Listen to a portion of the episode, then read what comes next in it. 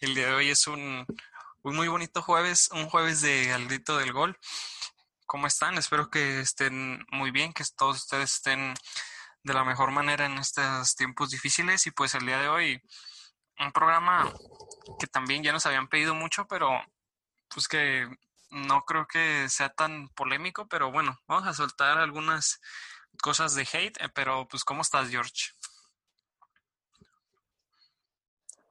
¿Qué tal, Alonso? ¿Cómo estás? Este, un saludo a todos. Este, muy contento por una nueva edición del programa. Y sí, como lo dices, pues es algo polémico lo que vamos a hablar. Como este del hate, pues ya veremos, ¿no? Ya veremos lo que vaya saliendo. Pues sí, o sea, el, día de hoy vamos a hablar un poquito de la selección mexicana. Eh, esto con un poquito de pues como de en consecuencia de pues estos amistosos que se vienen para la selección y todo eso, pero pues así para empezar fuertes, pues a mí la selección mexicana me da me da absolutamente igual. ¿A ti, George? Igual, lo mismo. Sinceramente, no tengo una gran afición hacia los partidos, a menos que sean pues torneos oficiales y porque ya menos que la torneos como la Copa Oro, pues no, no atraen mucha gente, a menos que sean mundiales o partidos contra selecciones grandes. Realmente no siento una especial atracción por, por los partidos de México, sinceramente. Pues sí, tal cual, creo que no sé por qué le he agarrado este, pues este, pues es una indiferencia tal cual a la selección, no me produce pues ni gusto cuando ganan ni dolor cuando pierden, pues al final no me provoca nada. Yo me acuerdo que cuando fue el mundial pasado en, Rusia, el partido contra Alemania fue a la mañana siguiente de mi graduación. Entonces, pues yo me levanté y pues estaba viendo el partido, y, pero cuando anotó el gol el Chucky, pues no, ni lo grité, ni nada más, pues dije de que, ala, gol, y ya. O sea, ah, bueno, bueno, eso ya fue circunstancias diferentes, ¿eh? No, pero de, todas maneras, pues no. Y, deja de decirte que pues era muy. Yo estaba en el barco de Osorio, pues, porque pues, Osorio estaba en contra de los periodistas, pero bueno, es otro que es el tema que vamos a tocar un poquito después, pero pues sí, te digo, en los mundiales, pues sí, o sea, lo mismo que tú veo los partidos de la selección cuando es contra un, en un mundial o, o, o alguna final o en un amistoso contra una selección top, pero, o sea, por ejemplo, este partido que viene México, Guatemala, no sé, contra Nicaragua, no pues no lo, no lo voy a ver, ni me interesa si quedan ocho, no, o sea, me da igual. Y yo opino lo mismo, mira, yo la verdad ni siquiera sé contra quién iban, nomás estaba enterado que iban contra Holanda, ¿no? En, octubre. Creo que sí, pero, y, no, y luego este desastre que traen y que iba que iba a haber un partido contra Costa Rica, no sé cuándo, no sé si, no sé no tengo idea, pero que lo cancelaron y que ahora van a jugar contra, creo que Guatemala o Nicaragua y pues no, te digo, no, no me, no me interesa. Y además si no si no vienen los jugadores europeos, pues menos. Sí, totalmente, pues a veces este tipo de partidos abre la oportunidad a los jugadores de la Liga Mexicana, em, no, no, son, no terminan por ser tan necesarios jugadores de Europa y pues incluso yo sé que la Liga Mexicana es buena, pero pues cuando están los europeos sí se pierde poquita la calidad, ¿no? Aparte, creo que en México estamos acostumbrados, ahora con el Tata parece que es de las cosas que quiere cambiar, pero pues estamos acostumbrados a los partidos moleros, como le puso el Tuca, o sea, tener que tragarnos amistosos de México contra Panamá o contra Honduras o contra Jamaica, o sea, ese tipo de partidos me dan muchísima flojera. O sea, y aparte en Estados Unidos nada más para ganar dinero. ¿Te gustan los partidos moleros? No, yo creo que a nadie le, van, le han de gustar más que a la misma gente que vive en Estados Unidos que es mexicana, ¿no? Yo creo que es la única gente que realmente ve los partidos. yo creo que pues, son totalmente, digo, no son nada atractivos no, no despiertan el interés de mucha gente y como lo dices, priorizan más lo económico que lo deportivo, ¿no? Em, se hablaba de aquella empresa Zoom o SUM, que era la que organizaba estos partidos y se llevaban un dineral. Y pues ya no es sorpresa para nadie que estos partidos modelos son realmente más por lo económico que por avanzar deportivamente. Es que creo que ese es uno de los grandes problemas que va a tener siempre nuestro fútbol, que pues se prioriza lo económico sobre lo deportivo. Al final, pues lo hemos dicho en muchos programas y, coincidimos que el, pues el fútbol ya es una industria, un negocio, pues, pero creo que tampoco se tiene que dejar tan de lado como lo como lo como lo están haciendo. Así igual pues me puedo equivocar, ¿no? Y si alguien corríjanos, pero creo que el último partido amistoso contra una selección top debe de haber sido aquel después del Mundial de Brasil contra Holanda. ¿Te acuerdas que jugaron allá y que, gana, y que jugó Vela? Creo que ganaron 3-2. Ah, y también hubo uno antes del Mundial contra Bélgica. Pero fíjate, desde 2014 estamos en 2020 y se me vienen nada más así dos contra buenas elecciones. O sea, creo que es una, un reflejo de lo que significa los partidos moleros y cómo México siempre está jugando contra rivales muy, muy pues chafas a final de cuentas. Sí, mira, fíjate, yo ni recordaba el partido contra Bélgica, a pesar que fue un gran encuentro, pero fíjate, ni, ni, siquiera figuraba en mi memoria. Y sí son contados con los dedos de la mano los partidos realmente relevantes en, en los que México se ha enfrentado a potencias. Yo creo que incluso los preparatorios del Mundial 2018 recuerdo que jugaban contra Dinamarca, ¿no? Equipos así. Sí, pero pues que aún así nos pusieron un baile, ¿no? Creo que fueron los daneses. O sea... Yo creo que también ese es uno de las grandes como problemas que por lo que México no tiene esos amistosos para no ensuciar procesos. Ahorita me acordé de la primera derrota del Tata, pues fue un amistoso contra Argentina, pero que perdimos 4-0, pero ni siquiera no jugó Messi, creo que nada más jugó así de los importantes, creo que Lautaro, no vino el Kun, o sea, creo que no sé si ya sea, haya hasta cierto miedo de los directivos de poner a mis rivales de calidad top, porque a lo mejor hasta te pueden andar dando un, un, repaso, ¿no? Mira, tiene mucha razón, ¿eh? Este, Tal vez, mira, yo no había contemplado esa idea de que respetan los procesos mediante este, esta organización de los partidos amistosos.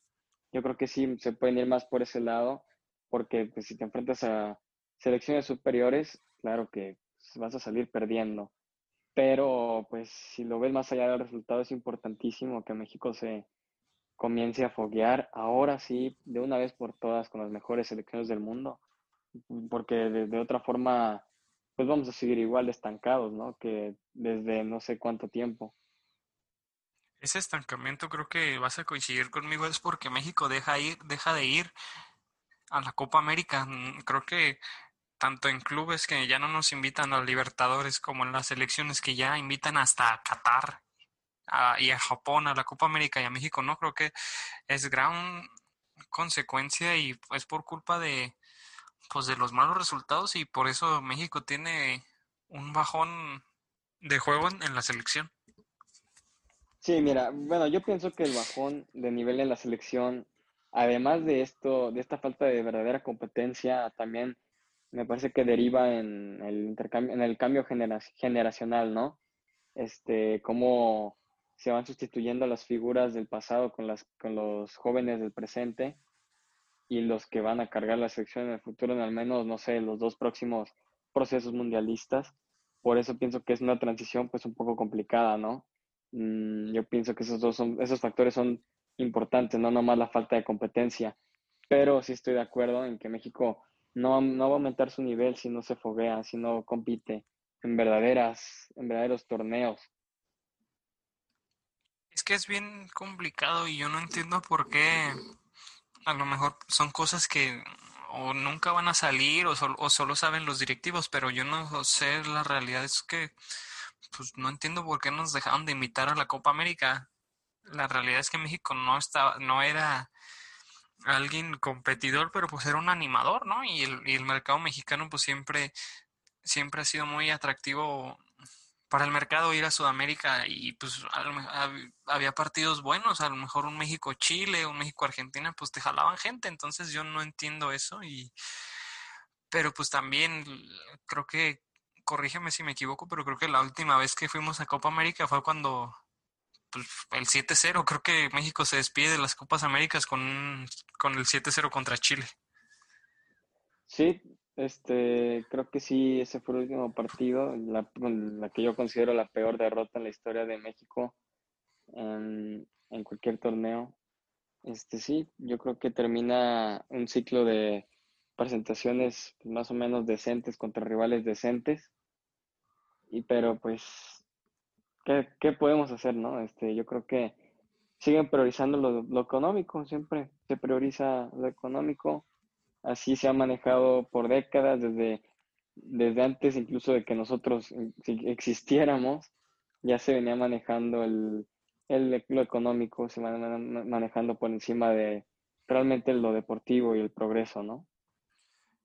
Pues sí, también, pues creo que México tiene la culpa de estar pues en CONCACAF, ¿no? O sea, pues así es la confederación que le tocó y, por ejemplo, como mucha gente que critica a Cristiano Ronaldo. Es que le mete goles a selecciones muy chafas europeas. Pues sí, ¿qué quieren que hagan? Pues somos eh, rivales que le toca enfrentar. Pues acá lo mismo a México. O sea, pues, mm, pues es circunstancial que México tenga que estar en esta confederación contra y tenga que aventarse partidos contra Curazao, contra mm, Trinidad y Tobago, contra Nicaragua. O sea, todo ese tipo de rivales. Pero sí, creo que es obligación y México siempre tiene que caminar, tiene que calificar al mundial caminando, ¿no? Con esta expresión famosa que se ha hecho, pero pues creo que es obligación que ante una zona tan deficiente y tan pobre de fútbol, pues México tiene que siempre caminar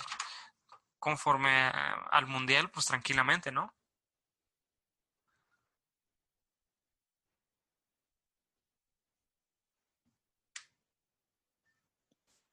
Este, sí, totalmente. Yo creo que el, para México caminar en su confederación no es, no es nada negociable, es obviamente una obligación, porque como dices, México no es potencia mundial, al menos es un, es un animador, ¿no? Y en su confederación debe ser realmente sí una potencia.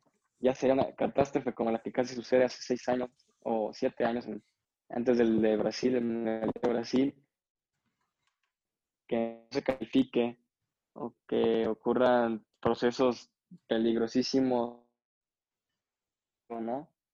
Este, yo creo que es más que una obligación para México llegar al mundial, en hasta incluso en primer lugar, ¿no? De, del hexagonal final. Sí, y, y, fue bien chistosa esa vez que, que casi no califica a México al mundial porque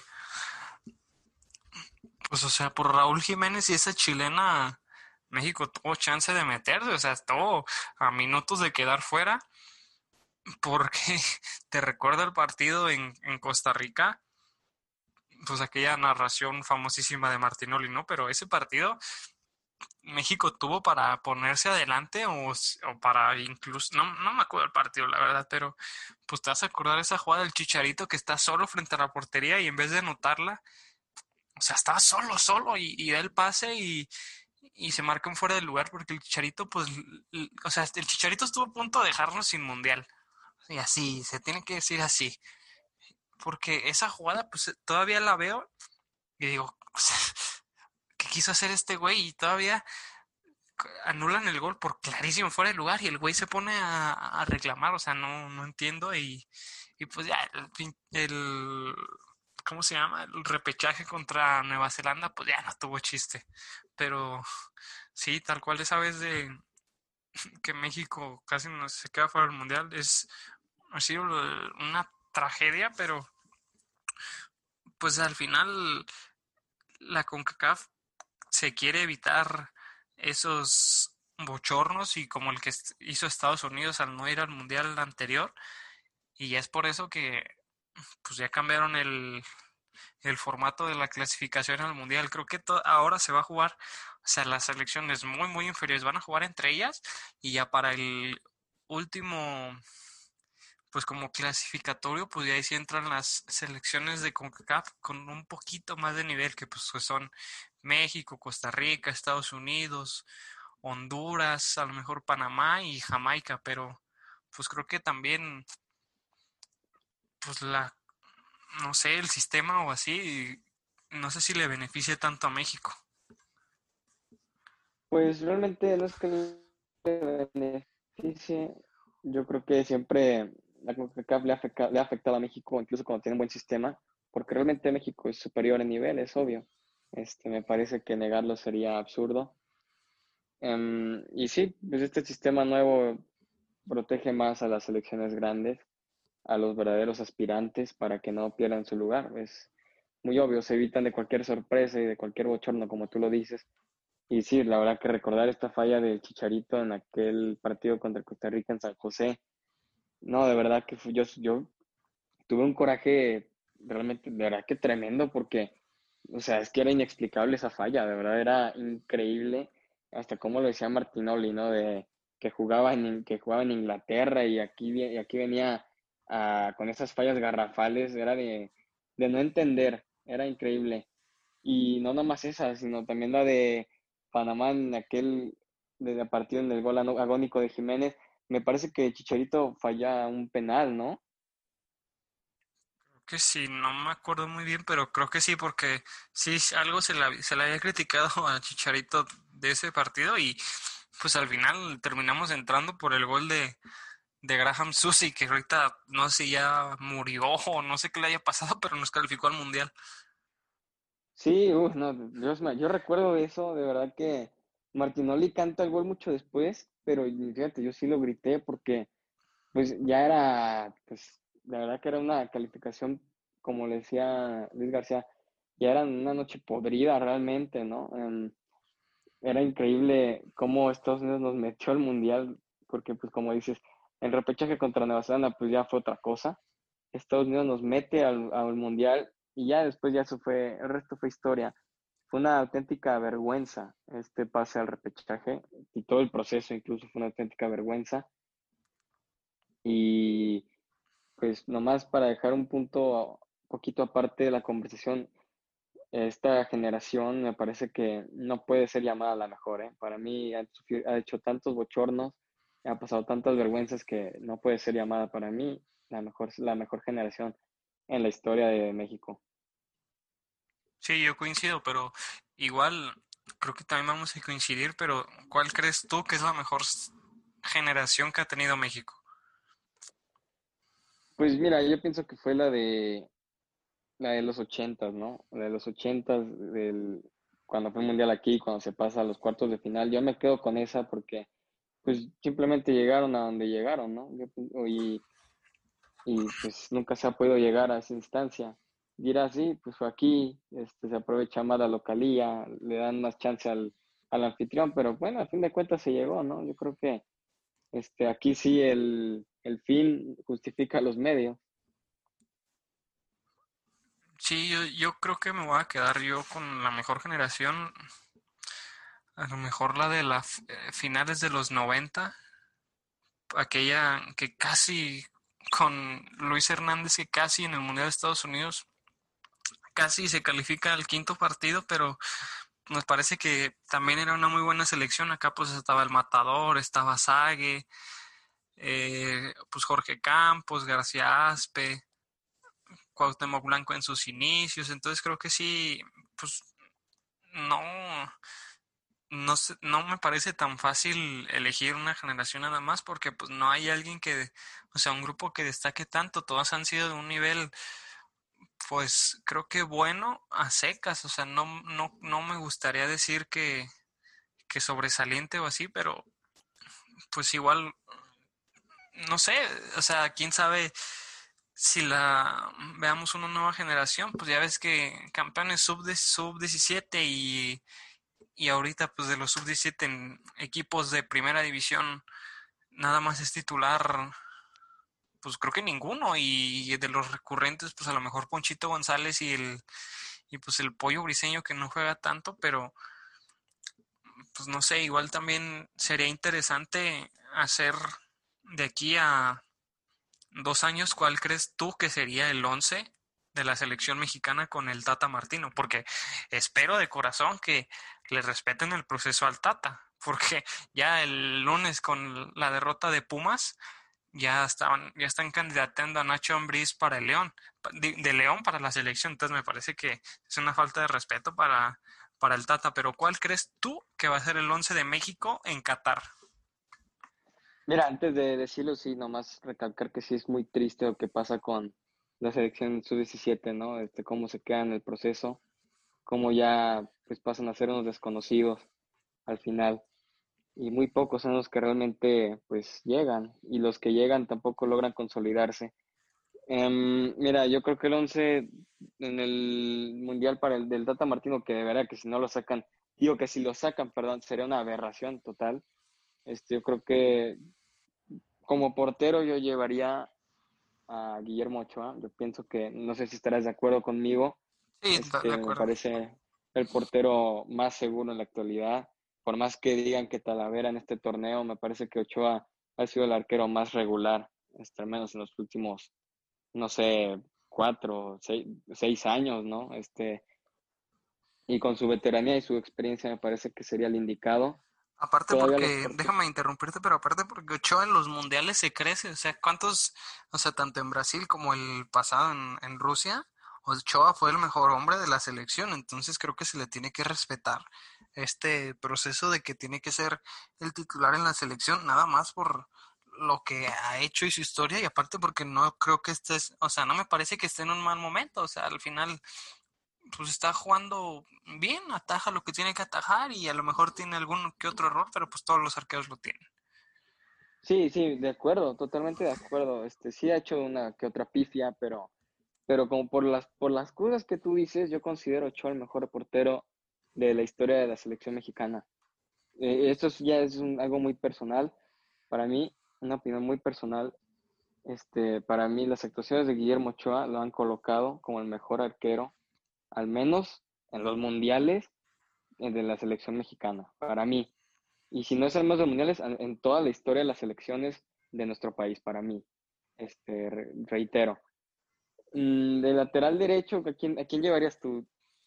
Pues es que pues yo, yo, mi favorito y me parece que es el que mejor juega en toda la liga, pues es Fernando Navarro, pero pues no, no sé, también faltó en esta última convocatoria, entonces no, no sé si jugó algo así porque el León jugaba el lunes y, este microciclo era estos días, pero pues si no es Fernando Navarro puede ser Alan Mozo que tiene pues no me parece que sea un extraordinario jugador, pero pues es joven y tiene margen de mejora porque Arteaga, el que se acaba de ir a Bélgica, que estaba en Santos, es izquierdo, ¿no? Lateral izquierdo. Es que no me acuerdo, creo que no, creo que Arteaga. Sí, creo que sí. ¿Es, es, izquierdo o derecho? Porque creo que los laterales de Santos campeón eran Angulo y Arteaga. Pero no sé si eran. Bueno, alguno de los dos, pero pues si no, pues yo creo que mi lateral derecho pues sería Mozo y el lateral izquierdo pues sería Arteaga. No sé si coincidas o tengas algún otro nombre. No, totalmente de acuerdo. Realmente me parece que son los que mejor perfilados están, ¿no? Este, y los que más seguridad y regularidad han demostrado. Yo creo que no, no me sale algún otro nombre de la, de la cabeza realmente. Porque pues está el Chaca Rodríguez de, de Tigres, pero pues no, me parece que ha tenido un nivel pues ya muy muy plano, muy, o sea, no sobresaliente, entonces pues no creo que tenga para que le alcance y Miguel Ayun creo que ya hay que retirarlo de la selección porque no aporta nada más que a lo mejor para hacer grupo liderazgo, pero me parece que no. Y polémica. Sí, también, o sea, no creo que no aporta casi nada positivo. Y en las centrales me parece que a lo mejor el último mundial de Héctor Moreno y ojo que yo creo que Alejandro Gómez, canterano del Atlas que está en Portugal, puede llegar y ser titular. ¿Cómo ves? Mira, este Alejandro Gómez, pues yo creo que no le va a alcanzar, ¿sabes por qué? Porque apenas tenía partidos con Atlas en amistosos y se acaba de ir a Portugal mm, todavía ni siquiera sabemos si se va a consolidar como un titular en ese equipo. Yo soy soldado de del Cachorro Montes, a mí me encanta. El Cachorro, sí, es cierto, sí, tienes razón. Me parece un central joven, de mucha altura y mucha seguridad, que le da el contrapeso y el equilibrio de rayados, porque actualmente Nico Sánchez está cometiendo las pifias que nunca cometió en toda su carrera y me parece que ha llenado bien los errores. Se me hace un central de selección, yo creo, y de Europa, para, de proyección a Europa, que si no se fue en este periodo de transferencias, tiene margen para irse, tiene mucho tiempo para irse y consolidarse, ¿no? Que, el mercado todavía no cierra, en Europa todavía tienen unos días todavía, que, pero sí, me parece que el Cachorro Montes va a terminar jugando en Europa y pues sí, a lo mejor, igual ahorita que me está acordando, yo creo que van a ser el Cachorro y Néstor Araujo, que también está siendo regular en el Celta de Vigo en España, entonces yo creo que pues sí, la línea defensiva podría ser eh, ocho en la portería, Mozo, el Cachorro, Araujo y Arteaga. Y en la contención, Edson Álvarez. No veo otro jugador que le pueda quitar el puesto a Edson Álvarez. No, ni yo. Yo veo a Edson Álvarez también como el recuperador, como el candadito en el medio campo. Este, sí, yo creo que ha sido el contención mexicano más regular. Realmente no, no veo a alguien que le haga competencia. Sinceramente es un gran jugador. No ha tenido todos los reflectores que se le han eh, esperado en el Ajax, pero pues es cumplidor, obviamente sabemos de su calidad. Tiene mucha calidad y pues ya sabe lo que es jugar en Europa. En esta temporada ya lo, ya lo supo y yo creo que va a llegar bien consolidado a, al Mundial de Qatar. Y yo creo que pues a lo mejor vamos a plantear un 4-3-3, entonces pues el 5 sería Edson Álvarez y yo creo que uno de los interiores va a ser Héctor Herrera y otro estoy seguro que va a ir guardado, pero no sé si vaya a ser titular. Entonces, pues, ¿quién crees tú que, que va a acompañar a Herrera? ¿O crees que Guardado va a ser titular? Porque va a ir por su quinto mundial y se lo van a llevar, sea por homenaje o no, pero ¿quién crees que vaya a acompañar a Herrera en la en, pues sí, en los volantes en la selección? Uy, no sé, este, como lo dices, Guardado, pues ya está muy veterano, este, yo creo que se lo llevan por homenaje también, pero pues pienso que ya hasta incluso debería darle oportunidad a los más a los más jóvenes, pero ¿qué, qué opciones podría haber después de guardado? Pues es que no, no sé, a lo mejor mmm, Charlie Rodríguez de Monterrey. Pues sí, tal vez Charlie Rodríguez jugando como un volante, ¿no? Con Herrera. Mira, a mí me gusta mucho Charlie Rodríguez, de verdad que se me hace un medio de muchísima calidad. Este, aún recuerdo, esto no es un parámetro, pero recuerdo bien este, el encuentro contra el Liverpool, lo bien que lo hizo, lo bien que marcaba los Sí, jugó muy bien, jugó muy bien ese partido. Cómo se plantaba en la, en la cancha, ¿no? Este, cómo movió el balón, lo recuerdo perfectamente, dio una cátedra, de verdad, que en el medio campo. Mm, pero pues, pues sí, yo creo que Andrés Guardado y Héctor Herrera van a seguir siendo titulares, no, no sé si a Charlie Rodríguez le alcance para, para superar o reemplazar a Guardado, a pesar de que yo creo que actualmente para mí es debería ser el idóneo porque pues le abre más puertas a la juventud, ¿no? Yo creo que si Guardado y Herrera este, llegan como titulares van a llegar ya pues ya veteranos, ¿no? Este, ya sería un, medio un centro del campo pues un poco contrastado entre Edson Álvarez, pero dos veteranos como lo son Guardado y Herrera. Mm, sí, al final creo que esto pues lo estamos haciendo con mucho tiempo de anticipación, pero pues ojalá Charlie Rodríguez sí se consolide. Se había hablado en los últimos días de un interés de la Lazio en Italia y pues ojalá se pueda ir y ojalá se pueda consolidar. Y arriba pues me parece que dos inamovibles, Tecatito Corona y igual hasta tres, ¿eh? Tecatito Corona, el Chucky Lozano y Raúl Jiménez. Ah, sí, yo creo que totalmente. Y fíjate, bueno, quién sabe si en una de esas al Tecatito lo llegan a usar el lateral derecho, ¿eh?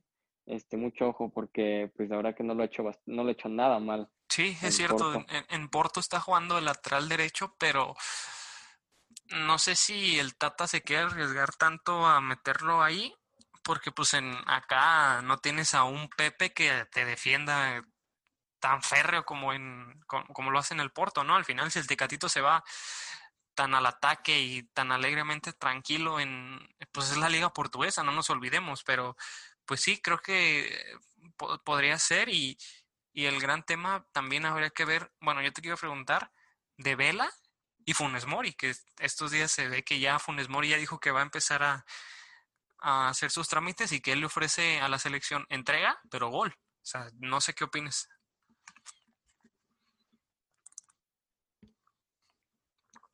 Ah, mira, a mí, me encantaría, a mí me encantaría que, que Rogelio Funes Mori viniera. Este, y pues la verdad es que vendría totalmente comprometido. Es un jugador, para mí, top 3 de los mejores delanteros de la liga junto con, junto con Guiñac. Y el cabecita. Y, el cabecita, por supuesto. Yo creo que ahí no hay discusión. Y obviamente ni, ni el cabecita ni Guiñac van a venir. Y si nos quedamos con Funes será increíble, de verdad. Si el Tata lo llama, sería increíble.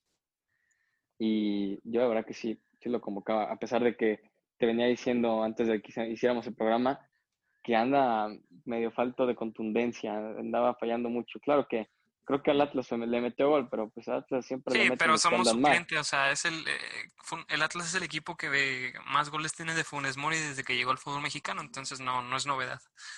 Sí, además, ajá, el Atlas es cliente de Funes Mori y al Atlas siempre le meten los que andan mal, ¿no? es raro. pero pues así, así sucede. Yo creo que si Funes Mori va a la selección, pues sube el nivel en la delantera y sería muy bonito incluso pensar en un en un, no sé si 4-4-2, con Jiménez y Funes Mori arriba, me parece que sería una opción factible, me parece que sería muy, muy atractivo tener a dos grandes delanteros, porque mira, yo Funes Mori incluso lo veo de nivel europeo, no sé por qué nunca, nunca despegó, ¿verdad? Yo creo que no, no sé qué le faltó porque pues, es un gran jugador. Sí, creo que al estar cómodo en Rayados, pues no, no tuvo la necesidad de andar buscando club en Europa, pero a lo mejor sí hubo algún acercamiento, pero pues sí, también habrá que ver cómo es el esquema, pero por ejemplo, ahorita también se, me ocurrieron pues el JJ Macías, Laines, mm, ¿quién más? Hay, hay, más chavos en Europa que se me están olvidando, pero... Eh, Gobea, que también está en, en Bélgica. Mm, o sea, creo que también hay, bueno, ah, es una generación que si se le da un buen jugo, pues, o sea, un buen proceso tiene mucho jugo para ser una buena, una buena selección. Entonces, pues creo que hay un buen plantel y una buena esperanza para el Mundial de Qatar. Pero pues ya para cerrar el programa quisiera terminar preguntándote Dijiste que Ochoa para ti es el mejor portero que ha tenido la selección, pero si nos vamos a todo el campo, ¿quién crees tú que es el mejor jugador que ha tenido la selección mexicana? No México, la selección mexicana. La selección mexicana, mm, pues durísimo, porque yo creo que a pesar de, pues sí, la verdad yo creo que hay que aceptarlo a pesar de, con sus decisiones, ser un factor para la eliminación de México, ha sido un estandarte en cada mundial. Rafael Márquez Álvarez, este, me parece que me parece uno de los, si no es el mejor, uno de los mejores de la sección, junto con tal vez Cuauhtémoc Blanco, ¿no? Este, yo creo que ambos jugadores han sido indispensables en la selección. Rafa Márquez incluso hasta ha metido goles importantes, ¿no? Contra Sudáfrica, contra Argentina, contra Croacia siempre ha estado presente, es un líder. Yo creo que para la selección ha sido uno de los que, pues sí, con a veces entradas, ¿no? O manos, o a veces rojas, ha influido en la eliminación de la selección, pero pues de todos modos ha sido así tan determinante, ha sido igual de importante. Sí, yo me, quedo con los mismos. Yo creo que o temo que fue figura en el máximo logro que ha tenido la selección, que es aquella confederaciones en el 99 contra Brasil. Eh, pero sí, y pues ya es otro tema y a lo mejor nos da por otro programa, pero sí, creo que, por ejemplo, Hugo Sánchez, que me parece, junto con Rafa Márquez, los dos mejores de la historia de México, en la selección pues no figuró tanto. Entonces, creo que sí, a lo mejor yo me quedaré con Cuauhtémoc porque Cuauhtémoc no ha tenido esos errores o esas calenturas que tanto se le han criticado a, Rafa Márquez. Sí, mira, yo la verdad, si eliges a Cuauhtémoc, si eliges a Rafa, no tengo ningún problema. La verdad, yo creo que entre los dos ese debate em, del mejor jugador que ha tenido la selección. Y sí, de, totalmente de acuerdo, Hugo Sánchez nunca fue el Hugo Sánchez del Real Madrid en la selección, ni el Hugo Sánchez del Atlético de Madrid.